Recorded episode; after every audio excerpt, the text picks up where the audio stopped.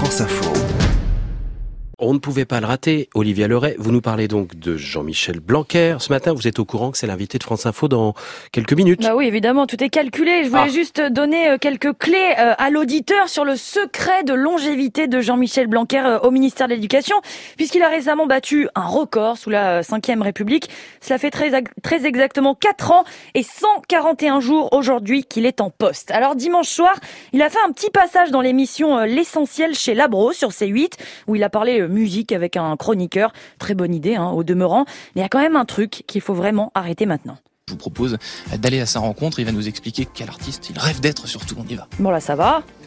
Bonjour Monsieur Blanquer, je vous serre pas la main là, pour des raisons évidentes, mais le, le cœur, le cœur y est. Bah non, on dit plus cette phrase. On est bientôt fin 2021. Le je vous serre pas la main, mais le cœur y est. Comme le on se check, hein, je vous en parlais euh, dernièrement. On arrête. Ceci étant dit, Jean-Michel Blanquer a donc parlé de son artiste préféré. Si je devais choisir euh, un artiste dans une autre vie, euh, un artiste contemporain, disons, de, de- de notre temps, j'aurais choisi Jean Ferrat.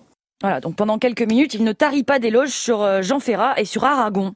C'est très frappant de voir chez Aragon, comme chez d'autres auteurs, hein, à quel point euh, la, la- la beauté euh, de ce qu'il peut produire est totalement indépendante euh, d'opinions politiques. Ça me fait interroger sur ce qu'est un artiste, justement, qui parfois, euh, justement, développe dans l'art une beauté qui ne correspond pas euh, ni forcément à sa vie, ni forcément à ses engagements. Alors je sais pas si vous entendez les corbeaux euh, pas vous qui avez derrière. Non, pas du tout. C'est hein, absolument pas moi. On dirait que quelque chose d'horrible va arriver. Et en fait, immense surprise. Après nous avoir dit qu'il écrivait des poèmes quand il était petit, Jean-Michel se lance.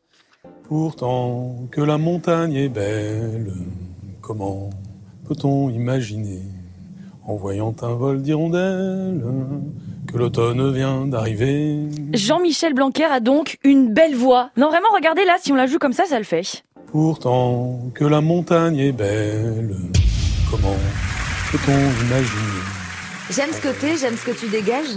T'es bouleversant en fait, t'es Ouais. très touchant. C'est peut-être ça le secret de longévité C'est de, de de The Voice que vous Jean-Michel. avez Tout mis. à fait, exactement. C'était Jennifer qui, euh, qui commentait la prestation de Jean-Michel Blanquer.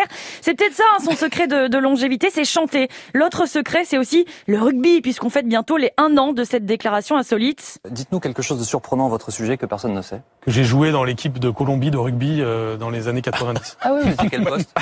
J'étais demi de mêlée. Et oui, c'était le 4 octobre 2020, cette petite euh, révélation pour les autres sports type euh, gym euh, et Marel. On va pas revenir dessus, on sait qu'il en fait parfaitement. Et évidemment, dernier secret et pas des moindres, la conjugaison. Il ou elle